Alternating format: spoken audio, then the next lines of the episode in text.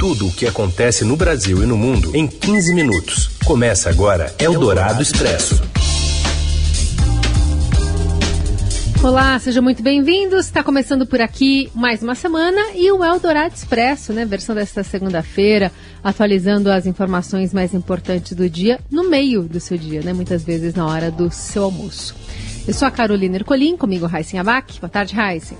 Oi, Carol, boa tarde para você, boa tarde para quem está com a gente aqui no meio do dia na FM 107,3 Eldorado, também no aplicativo da Rádio Eldorado ou pelo nosso site. Mas para quem pode estar no meio da noite, talvez, pelo podcast. Vamos aos destaques desta segunda, 14 de fevereiro.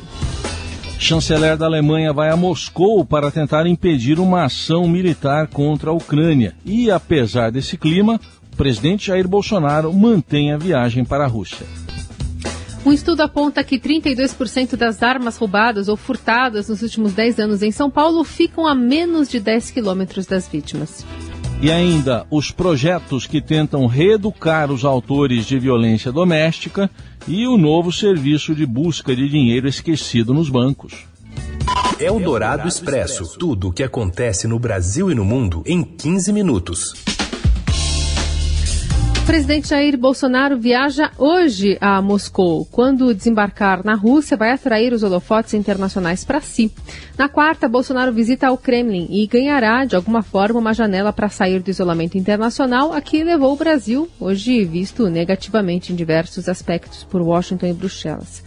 Rejeitado por líderes da União Europeia e pelo presidente dos Estados Unidos, Joe Biden, que nunca lhe deu a atenção de um simples telefonema, Bolsonaro receberá na Rússia a deferência, deferência que recentemente encontrou apenas em países autoritários do Oriente Médio. Ao atender ao chamado de Vladimir Putin, estará na prática colaborando com a tentativa russa de demonstrar normalidade em dias de tensão. Moscou afirma que seus exercícios militares na fronteira com a Ucrânia são legítimos e classifica como histeria os alertas que os norte-americanos disparam ao mundo, alertando para o risco iminente do conflito militar que poderia comprometer a paz em Kiev.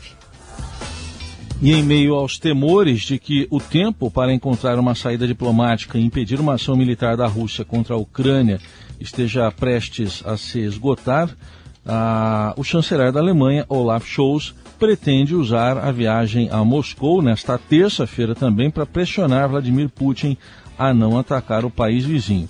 Scholz deve ameaçar Putin com sanções econômicas e transmitir uma imagem de unidade total entre Estados Unidos, União Europeia e Reino Unido.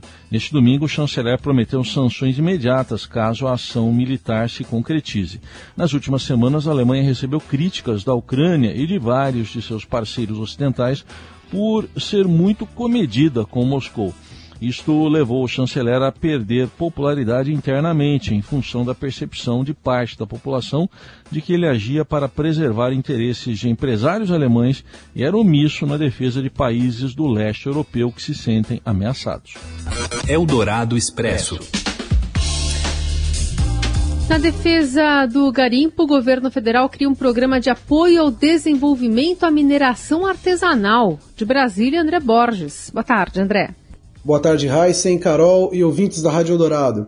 Bom, o que a gente já assistiu nesses três anos de governo Bolsonaro foi um crescimento enorme das ações de garimpo, principalmente na região amazônica, né? Ações ilegais que entram em terras indígenas, que entram nas unidades de conservação federal.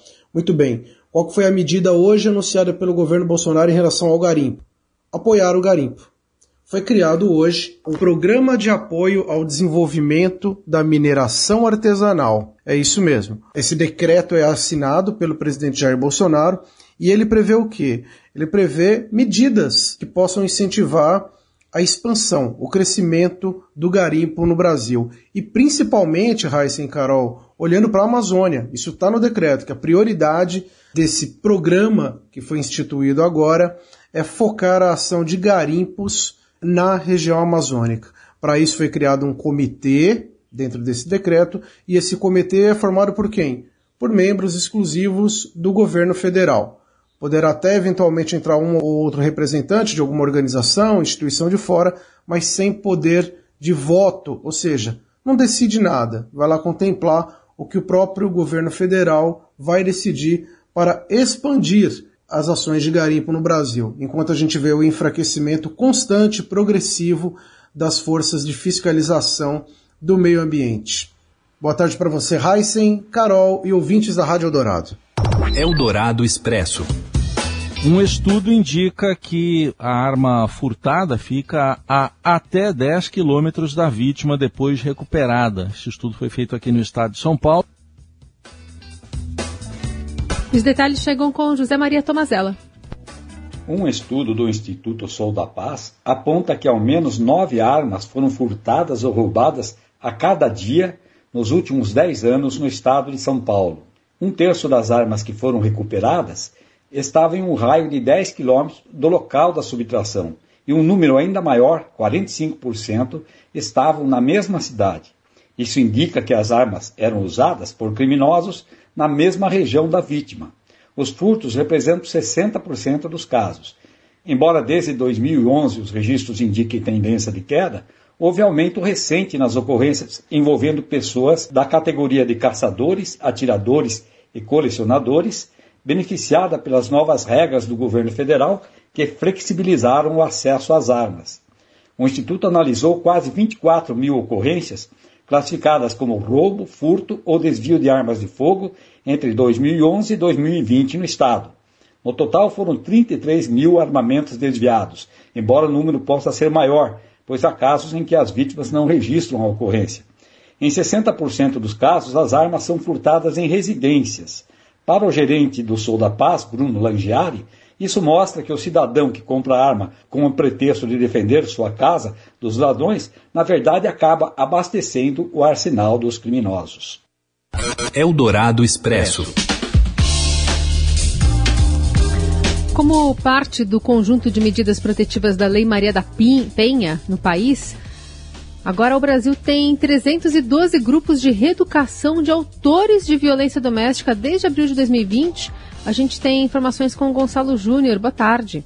Boa tarde, Carol. Boa tarde, Heisen. Um estudo inédito da Universidade Federal de Santa Catarina, com apoio do Conselho Nacional de Justiça, mostra que o Brasil possui hoje 312 grupos de reflexão para autores de violência contra a mulher. Esses grupos estão concentrados principalmente nas regiões sul e sudeste do país e já atenderam mais de 60 mil homens desde 2012 até 2020. Importante lembrar que a presença do autor de violência contra a mulher nesses centros faz parte do conjunto de medidas protetivas da Lei Maria da Penha. Então, quando um homem pratica violência contra a mulher, e sofre uma medida protetiva ou uma pena, ele é encaminhado pelo Poder Judiciário para participar desses grupos de reflexão. Ao longo de 10 sessões, aproximadamente com psicólogos e especialistas em violência doméstica, os homens são levados a se responsabilizar por aquilo que fizeram e se conscientizar sobre a igualdade de gênero. E embora não existam estatísticas oficiais e nacionais, esses grupos de reflexão que em geral são mantidos pelas prefeituras, pelos municípios, eles registram bons índices desse controle do índice de reincidência.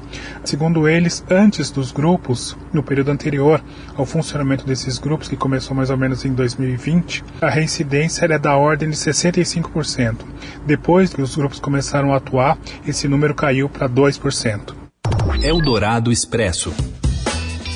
E após conquistar protagonismo na CPI da Covid em 2021, a bancada feminina do Senado definiu metas ambiciosas para este ano. O grupo já começou a atuar nos bastidores para destravar matérias estacionadas na casa, como o estabelecimento de cotas para mulheres nas eleições em que o Senado for renovado em dois terços e também na composição de direções partidárias. Em uma das primeiras ações como nova líder, a senadora Elisiane Gama, do Cidadania do Maranhão, irá a Arthur Lira, presidente da Câmara, pedir mais agilidade na aprovação por parte da Câmara de projetos que já passaram pelo Senado. Também está previsto um almoço da bancada com o presidente do Senado, Rodrigo Pacheco, para tratar das prioridades. A bancada feminina buscará avançar em temas relacionados à pandemia, como a criação do Fundo de Amparo aos Órfãos da Covid, a ampliação das licenças maternidade e paternidade durante períodos de calamidade pública e a priorização de crianças vítimas de violência doméstica para matrícula em creches públicas durante o estado de emergência. Eldorado Expresso. Banco Central, o site do Banco Central em que as pessoas e empresas podem consultar se possuem valores esquecidos em instituições financeiras, entrou no ar na noite deste domingo. O sistema Valores a Receber já pode ser consultado no endereço valoresareceber.bcb, né, de Banco Central do. Basta informar o CPF ou o CNPJ e a data de nascimento da pessoa ou a de abertura de, da empresa. Caso tenha valores a receber, o usuário será informado sobre a data e o período para consultar e solicitar o resgate do saldo. Para dar andamento nesse processo, também é necessário fazer o cadastro na plataforma gov.br do governo federal. A divisão de agendamento se dá de acordo com o ano de nascimento para pessoas físicas ou de criação da empresa para pessoas jurídicas. Usuários que perderem a data de agendamento original e a repescagem também poderão consultar ou solicitar o resgate do saldo existente a partir do dia 28 de março. Só uma correção: o presidente Bolsonaro viaja hoje à noite a Moscou, segundo a agenda oficial. Ele viaja às 6 horas, horário de Brasília, chega na Rússia amanhã, terça-feira, e aí sim tem encontro com o presidente Vladimir Putin na quarta-feira. Você ouve Eldorado Expresso.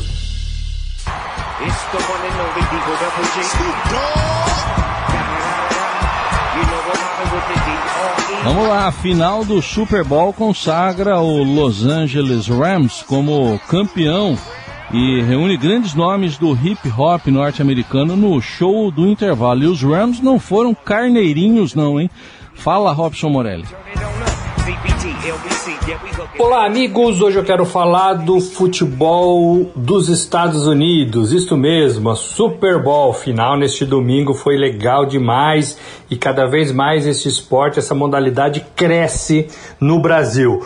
O time do Los Angeles Rams virou nos minutos finais da partida e ganhou o Super Bowl pela segunda vez, 23 a 20 em cima dos Bengals. Uma partida legal de se ver, de acompanhar, mesmo para aqueles que ainda não entendem todas as regras. Você começa a perceber o que vale, o que não vale e quais são as estratégias dos dois treinadores, quais são as estratégias dos quarterbacks, os principais jogadores do futebol americano. E você vai acompanhando e vai conseguindo entender. Claro, foi uma festa linda, foi uma festa com estádio estádio lotado. Dessa vez não teve nenhuma restrição contra a Covid-19 e aquele show do intervalo que já virou uma tradição, um show de hip hop, né? Legal demais, levantou a torcida com gente graduada nesta área, né? Dr. Dre, Snoop Dogg, Eminem, Eminem que se ajoelhou durante o seu espetáculo no intervalo,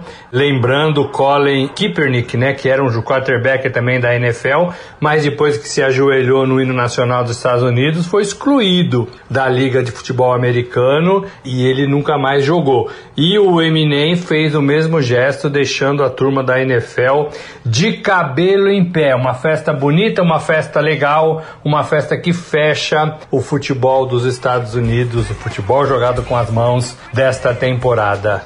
É isso, gente. Falei, um abraço a todos. Valeu.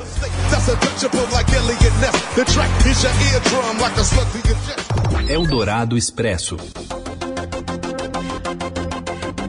Uma equipe de astrônomos encontrou evidências da existência de outro planeta em órbita de Proxima Centauri, que é a estrela mais próxima do Sistema Solar.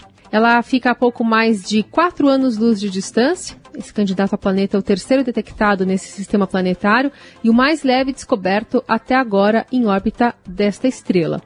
A descoberta só foi possível com o auxílio do Very Large Telescope do Observatório Europeu do Sul, localizado no Chile e dedicado justamente à pesquisa de exoplanetas, né, aqueles que estão fora do sistema solar. Ele também é, foi batizado com o nome de Próxima D, orbita entre a estrela e a sua zona habitável, né, a região em torno da estrela onde pode existir água líquida à superfície de um planeta, e demora apenas cinco dias para completar uma órbita em torno de Próxima Centauri.